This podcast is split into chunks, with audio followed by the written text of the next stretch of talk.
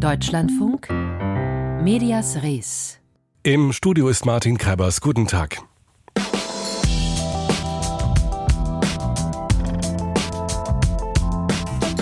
Jenseits von X zahlreiche Nachrichtenangebote, zum Beispiel ZDF heute, locken seit einigen Wochen zu WhatsApp. Dort könne man folgen und sich informieren. Auch die Tagesschau und Welt sind längst bei WhatsApp. Welche Möglichkeiten bieten sich da? Welche Strategien stecken dahinter? Gleich mehr. Vorher blicken wir auf das Grauen des Krieges, ganz kindgerecht. Kann man Schnee essen?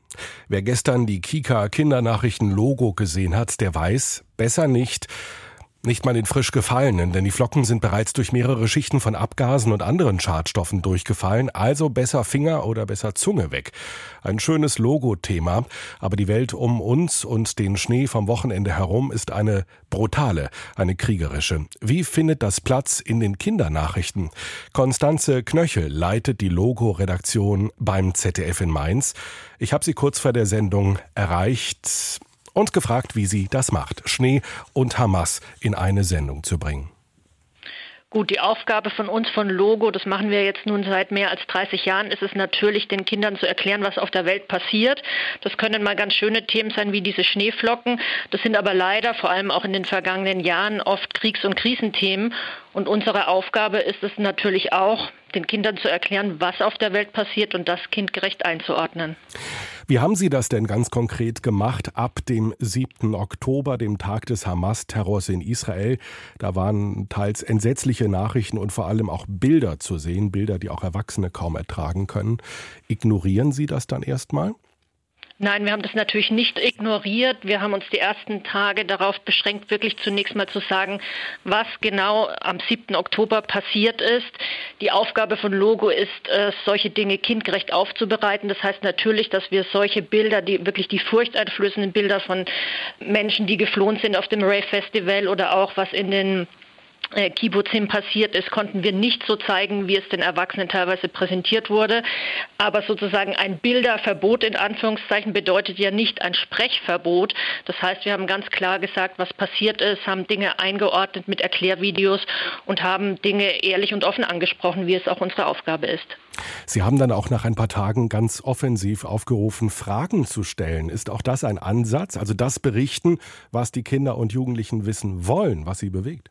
Ja, genau, das ist auch ein Ansatz. Wir sind schon direkt zwei Tage nach dem 7. Oktober auch äh, in eine Klasse gegangen, haben mit Kindern gesprochen, was äh, interessiert euch, was wollt ihr unbedingt wissen. Wir haben zunächst gemerkt, dass die Kinder, was jetzt das Thema Nahostkonflikt anbelangt, schon zunächst nochmal sprachlos waren. Also das war jetzt im Vergleich zum Beispiel zum Ukraine-Krieg, wo direkt ganz viele Fragen auch in die Redaktion gekommen sind, zunächst zurückhaltend.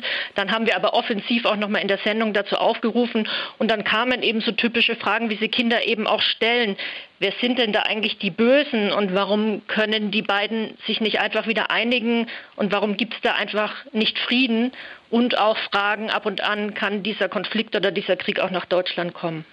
Das sind ja alles Fragen, die so unglaublich schwer zu beantworten sind und bei denen es eben immer mehrere unterschiedliche Blickwinkel gibt, die ja auch an den Schulen inzwischen für Konflikte sorgen. Wie nehmen Sie das wahr? Ja, auf jeden Fall. Also für uns ist es natürlich die Aufgabe, auch beide Blickwinkel abzudecken und neutral darüber zu berichten. Wir waren in Schulen, wir haben auch mit jüdischen Jugendlichen gesprochen, wir haben auch mit muslimischen Jugendlichen gesprochen und versuchen dann natürlich die Blickwinkel auch bei Logo abzudecken. Und dann sind das ja viele komplexe Zusammenhänge. Die Geschichte des Nahostkonflikts, viele Interessen vor Ort, die sich gegenüberstehen. Wie viel Komplexität muten Sie den Kindern zu? Also unsere größte Aufgabe ist es nicht, in eine Sendung alle schwierigen Themen reinzupacken. Also wir haben da den Kindern auch Zeit gegeben. Wir haben auch nicht zehn Minuten monothematisch über diesen Konflikt berichtet, sondern überlegen und diskutieren wirklich tagtäglich, welche Frage können wir heute beantworten. Und die ersten Tage war, wie gesagt, wirklich ausschließlich die Konzentration auf das, was dort passiert ist.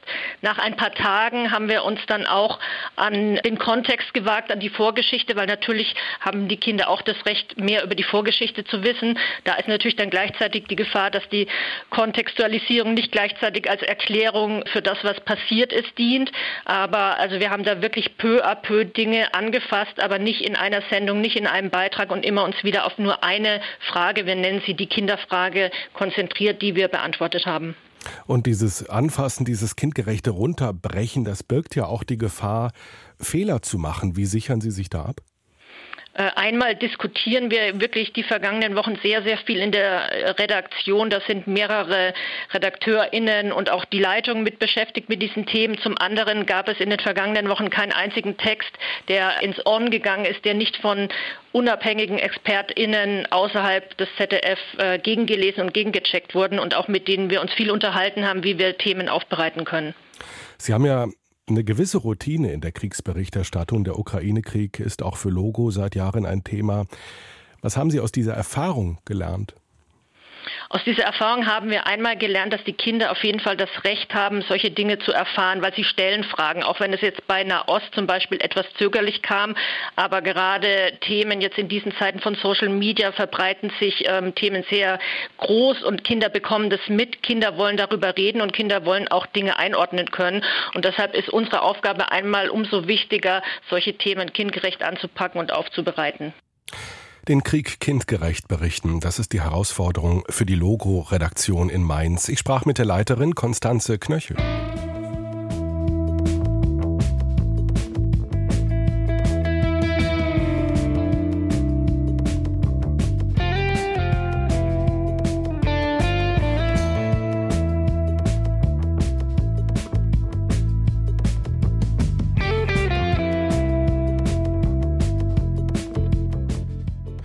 Deutschlandfunk Medias Res. Mehr als dreieinhalb Stunden online, jeden Tag. Genauer gesagt 224 Minuten. Das sind 20 Minuten mehr als noch im Vorjahr. Es geht um Jugendliche, um 12- bis 19-Jährige. Eine Studie der Medienanstalten Baden-Württemberg und Rheinland-Pfalz gemeinsam mit dem SWR hat bundesweit 1200 Jugendliche zu ihrem Online-Verhalten befragt. Jugend informiert Medien, kurz JIM nennt sich diese Studie. Thomas Rathgeb leitet die Abteilung Medienkompetenz bei der Landesanstalt für Kommunikation in Baden-Württemberg. 20 Minuten mehr als noch vor einem Jahr. Wie ist das zu erklären? Das habe ich ihn heute Mittag gefragt. Ich denke, ein Grund für die längere Zeit sind sicher die vielen, vielen Optionen, die man inzwischen hat, das Internet zu nutzen für verschiedenste Tätigkeiten, sei es Informationen, Filme zu gucken, Musik zu hören. Das Angebot ist enorm groß und damit ja, gibt es viel mehr Gelegenheiten, natürlich das Internet zu nutzen und natürlich auch das Smartphone ist das zentrale Gerät. Mit dem kann ich natürlich zu jeder Zeit und überall online gehen. Das heißt, die Möglichkeiten sind immer größer geworden, das Angebot ist immer attraktiver Jahr für Jahr. Schließt das eigentlich auch die Unterrichtszeit ein oder geht es hier nur um private Online-Nutzung in Pausen und nach der Schule? Da geht es um die private Nutzung. Und welche Plattformen, welche Netzwerke sind die größten Zeitfresser? Gut, man muss natürlich zum einen sehen, dass die Kommunikation über WhatsApp über den ganzen Tag verteilt relativ viel Zeit frisst. Das sind natürlich kleine Häppchen, aber auch das summiert sich natürlich auf. Dann kommt Instagram mit TikTok auf fast gleicher Ebene. Also TikTok hat da inzwischen ziemlich aufgeholt. Und die sind beide so in der Kategorie, dass man sagen kann, dass ungefähr ja, knapp so um die 60 Prozent der Jugendlichen diese Angebote regelmäßig nutzen, also mehrmals in der Woche. Und Facebook ist nur noch was für Eltern und Großeltern? Facebook ist eher was für ältere Menschen, ja. Das ist auf jeden Fall auf dem ähm, absteigenden Ast. Das heißt, da wird seit längerer Zeit schon immer weniger genutzt. Also jetzt gerade mal fast ein gutes Fünftel der Jugendlichen noch ein Thema. Äh, sind eher die anderen Plattformen, also wie gesagt Instagram, TikTok, Snapchat und bei den Jungs dann auch noch Discord und Twitch spielen eine Rolle. Aber vor allem die großen Plattformen, also TikTok und Instagram sind relevant. Mhm. Messenger-Dienste, Chatprogramme sind auch Plattformen, wo viele junge Menschen Belästigung und Übergriffigkeit erleben. Was haben Sie da herausgefunden? Ja, wir haben natürlich eine ganze Reihe von eher unschönen Dingen, die einem im Netz begegnet sind. Also wir fragen immer, was ist dir im letzten Monat begegnet? Und da sagen 58 Prozent, ich bin über Fake News gestolpert und habe die jetzt ja auch wahrgenommen. Über die Hälfte sagt, ich habe beleidigende Kommentare gesehen und wahrgenommen. 14 Prozent sogar zu sich selbst, dass sie sozusagen selbst angefeindet wurden als Person. 39 Prozent haben Hate Speech, also Hassbotschaften wahrgenommen und fast ein Viertel, 23 Prozent sagen, ich bin ungewollt mit pornografischen Inhalten in Kontakt gekommen. Also hier ist die Bandbreite groß Und allein die, ja, wir haben gesehen, die langen Nutzungszeiten, man ist viel online. Da gibt es eben auch viele Möglichkeiten, eben mit diesen negativen Aspekten in Kontakt zu kommen. Was erwarten Sie hier von den Plattformen? Ich denke, es müsste technisch ganz gut möglich sein, heutzutage diese, diese Formen gut zu erkennen und auch zu erkennen, ob ich an meinem Gerät jemanden sitzen habe, der jünger ist. Ich denke, diese Möglichkeit, die technischen Möglichkeiten zu nutzen, junge Menschen zu schützen, auch wenn diese nach den AGBs nicht, äh, nicht dazugehören. Also die Plattformen schließen ja in der Regel Nutzer unter 13 oder unter 16 Jahre aus. Aber wie wir sehen, sind die Jugendlichen trotzdem dort. Und ich denke, man kann ganz gut feststellen, ähm, anhand des Nutzungsverhaltens, ob da jemand mit 13, 14 Jahren oder mit 40 sitzt. Und diesen Menschen dann vor solchen Dingen zu schützen, wäre, glaube ich, durchaus eine technische Möglichkeit, die man nutzen könnte. 224 Minuten online am Tag, 20 Minuten mehr als letztes Jahr. Wenn das so weitergeht, Herr Ratgeb, dann erreichen wir im kommenden Jahr die Vier-Stunden-Grenze. Und Sie haben das gesagt, die Unterrichtszeit ist da noch gar nicht mit eingerechnet, in der ja auch mit Tablets gearbeitet wird. Geht das immer so weiter oder sehen Sie da auch irgendwo einen Gegentrend? Also zum einen ist natürlich eine, eine, natürliche Grenze da, wie viel Zeit man jeden Tag hat. Das ist die eine Seite. Und es gibt durchaus schon auch einen Trend bei Jugendlichen zu sehen, ähm, dass einem das alles ein bisschen zu viel wird. Diese Vielfalt, diese ständige Erreichbarkeit, das sind schon Dinge, die auch ein Stück weit belasten. Und dass man auch inzwischen schon erkannt hat, dass es mal ganz schön ist, wenn man sein Gerät auch weglegen kann und auch mal ein bisschen Zeit hat, andere Dinge zu tun. Natürlich, ja, ist das Angebot riesig, aber ich denke schon, dass der Wert von, ja, analogen Tätigkeiten durchaus auch noch gesehen wird. Und wir sehen auch, dass Jugendliche immer noch gerne Sport treiben beispielsweise. Also da geht schon auch äh, noch eine andere Welt neben der digitalen bei Jugendliche. Nur das ist halt einfach total verwoben. Aus jugendlicher Sicht ist das alles, ähm, ja, man hat den Freundeskreis, der ist online wie offline zugegen, mehr oder weniger. Also es ist eine bunte Mischung. Und wichtig ist da einfach für sich den richtigen, ja, den richtigen Weg zu finden, die richtige, das richtige Grad an Online, Offline zu finden, damit man einfach auch ein zufriedenes Leben führen kann. Das sagt Thomas Rathgeb, Experte für Medienkompetenz an der Baden-Württembergischen Landesanstalt für Kommunikation.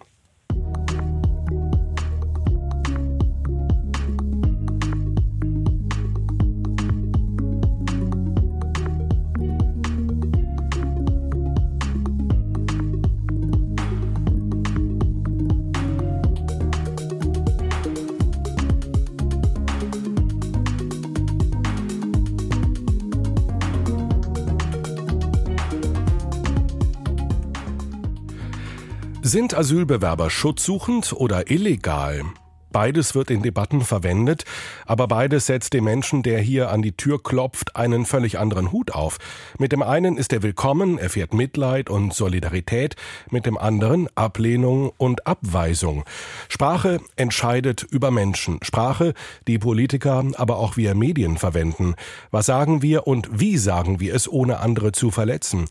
Die Grenzen der Diskurse werden immer neu verhandelt. Doch ganz aktuell sehen viele eine Grenzverschiebung nach rechts, auch in den Medien. Lässt sich das wissenschaftlich untermauern? Eva Maria Götz ist dem für uns nachgegangen. Ich weiß nicht, ob sie schon eingetreten ist, aber sie droht zumindest. Warnt Bernd Stefan Greve, Professor für Geschichtsdidaktik an der Universität Tübingen, vor einer möglichen Diskursverschiebung und nennt als aktuelles Beispiel die Reaktion auf die von der Süddeutschen Zeitung veröffentlichten antisemitischen Flugblätter im Fall Hubert Aiwanger. Nicht der bayerische Politiker geriet dadurch in die Kritik, sondern das Medium, das über die Flugblätter berichtete, mit letztlich eher positiven Folgen für Aiwanger, wie Bernd Stefan Greve findet. Ich glaube, Aiwanger wurde nicht trotz seines Antisemitismus, sondern wegen seines Antisemitismus gewählt. Und das wäre tatsächlich ein relativ aktuelles Beispiel dafür, dass bestimmte Vorurteile und latente Positionierungen in der Gesellschaft sich jetzt hier Bahn brechen und die plötzlich wieder sichtbar werden. Ob es nun um den in der Gesellschaft vorhandenen Antisemitismus geht, um Migration oder den Umgang mit Minderheiten, neu seien die Einstellungen dazu nicht, meint der Wissenschaftler. Ich glaube nur, dass sich die Grenzen des Sagbaren verschieben und dass diejenigen, die diese Sagbarkeitsgrenzen verschieben, mit Medienaufmerksamkeit belohnt werden. Und diese Aufmerksamkeit gelte es zu erreichen, um eigene Themen auf die Agenda zu setzen.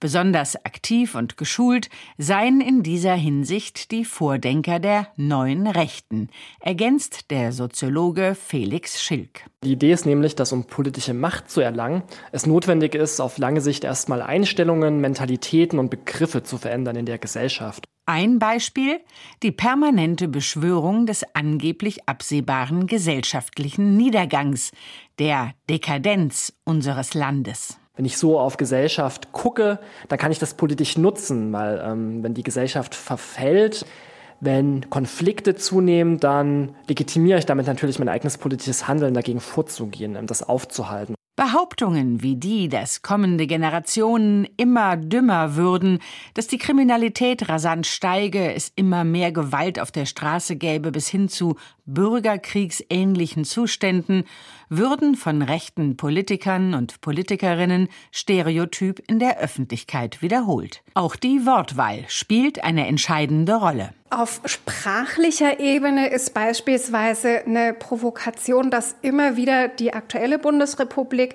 teilweise mit der DDR verglichen wird. Stellt die Augsburger Historikerin Sarah Huber fest, die über das Geschichtsbild der neuen Rechten forscht.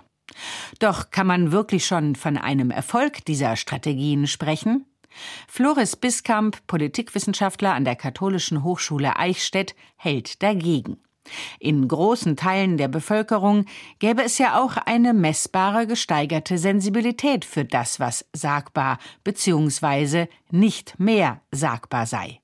Anders als vor 20, 30 Jahren kämen rassistische oder sexistische Einstellungen heute nicht mehr gut an die Möglichkeiten, Rassismus, Antisemitismus, Sexismus zu kritisieren, die sind viel deutlicher und viel besser und viel lauter geworden. Eine Diskursverschiebung nach rechts kann er deshalb nicht feststellen und warnt auch davor, den Begriff inflationär zu gebrauchen. Weshalb ich das gesagt habe, war, dass es in der AfD die Erzählung gibt, es ist jetzt die Wende 2.0 und hier kommt der Aufbruch und wir sind jetzt das neue Ding. Und wenn man jetzt sagt, die ganze Gesellschaft drückt nach rechts, dann sagt man ja, das sind die, wo jetzt alles hingeht und dann stärkt man dieses Narrativ. Und das sollte man nicht so ohne weiteres tun. Auch bei allen besorgniserregenden Veränderungen der Umfrageergebnisse der letzten Monate ist es immer noch so, dass das immer noch eine Minderheit der Gesellschaft ist. Das heißt nicht, dass es harmlos ist, es ist eine sehr große Minderheit, die eine rechtsextreme Partei unterstützt, aber es ist nicht die Mehrheit der Deutschen. Die AfD repräsentiert nicht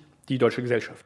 Sagt Floris Biskamp, Politikwissenschaftler an der Katholischen Hochschule Eichstätt, im Beitrag von Eva Maria Götz.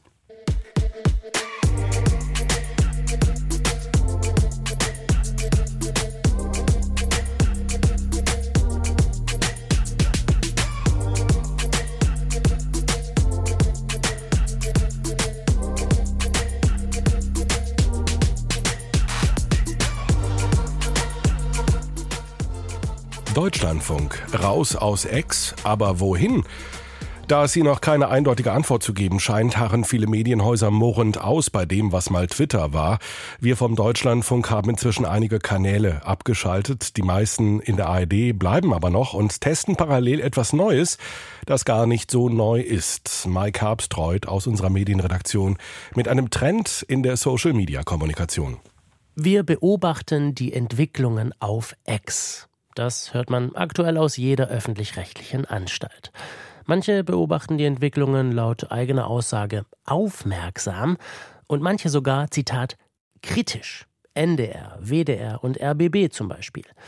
Nur ein Sender, der hat genug beobachtet. Und es kamen bei uns zwei Sachen zusammen. Nämlich das eine ist, dass das Umfeld durch Hassrede und Falschaussagen schlechter geworden ist und zum anderen, dass wir einfach auch keinen großen Nutzen mehr darin gesehen haben. Jan Weihrauch, Programmdirektor von Radio Bremen. Es gab nur noch wenig Reaktionen auf die Tweets, die wir abgesetzt haben. Und wir haben gemerkt, dass wir sehr viel mehr Menschen erreichen auf anderen Plattformen. Und dann haben wir knappe Ressourcen. Wir müssen immer gucken, ähm, wie verbreiten wir unsere Inhalte und was für einen Aufwand müssen wir dafür betreiben. Und wenn wir was Neues starten wollen, müssen wir woanders dann wieder was lassen. Und da ist dann es nicht so schwer, die Entscheidung zu treffen, zu sagen, dann lassen wir das. Während Sender wie der WDR oder RBB die Zahl ihrer Accounts deutlich reduziert haben, hat Radio Bremen kurzen Prozess gemacht und seine Ex-Accounts komplett geschlossen. Eine Entscheidung, die Christoph Neuberger nachvollziehen kann. Er ist Kommunikationswissenschaftler an der FU Berlin und beschäftigt sich dort unter anderem mit den Social-Media-Aktivitäten von Medien. Wir haben alle miterlebt in den letzten Monaten, wie erratische Entscheidungen dort gefällt werden von dem neuen Besitzer Elon Musk. Gerade in den letzten Wochen hat man mitbekommen, dass dort Rechtsextremismus, Antisemitismus, also im Zusammenhang mit dem Krieg in Israel und Gaza, viel zu wenig gefiltert wird. Und man kann durchaus sagen, dass das nicht das richtige Umfeld ist für öffentlich-rechtliche Angebote, die ja einen Gemeinwohlauftrag erfüllen sollen. Es ist das alte Dilemma mit den Drittplattformen. Die Sender der ARD wollen ein großes Publikum erreichen, vor allem auch eine jüngere Zielgruppe, und müssen deshalb dort präsent sein, wo diese Userinnen und User sind. Auf Plattformen wie Facebook, TikTok, Instagram oder eben X, die ihre ganz eigenen Regeln machen. Wobei X gehört laut Neuberger gar nicht mehr in diese Reihe der relevanten sozialen Medien. Weil die Reichweite generell in Deutschland nicht allzu hoch ist. Ähm, es gibt auch gerade unter jungen Leuten wichtigere Plattformen, TikTok, Instagram und so weiter. Ich sehe auch deshalb gar keine so große Notwendigkeit, dass die öffentlich-rechtlichen sich dort aufhalten. Statt auf X setzt Radio Bremen seit Anfang November für sein Regionalmagazin Buten und Binnen auf WhatsApp. Und bislang ist Programmdirektor Jan Weihrauch damit sehr zufrieden. Im neuen WhatsApp-Kanal habe man schon nach zwei Wochen mehr Reactions auf unsere Postings, als wir bei X jemals hatten. Also insofern glaube ich, dass wir da eine sehr viel regere Zielgruppe äh, treffen, die für regionale Informationen dann neu gewonnen werden können.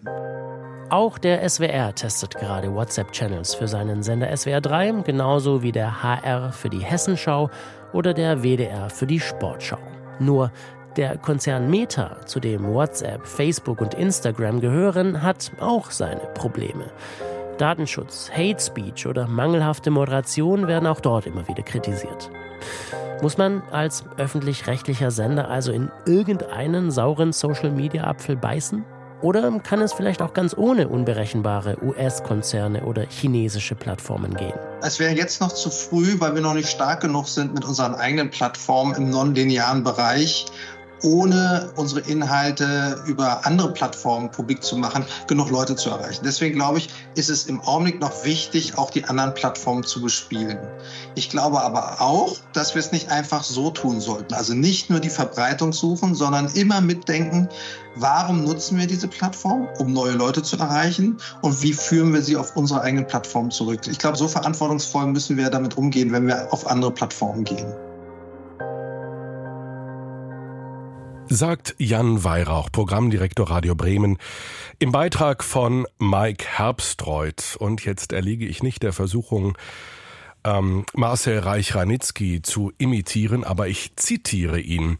Dies ist Literatur von ungeheurer Intensität, die mich an den Thomas Bernhardschen Furor denken lässt.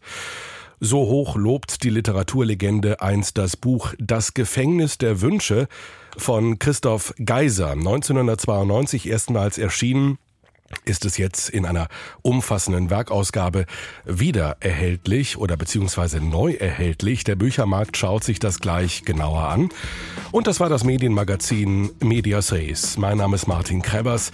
Ich wünsche Ihnen noch einen schönen Montagnachmittag.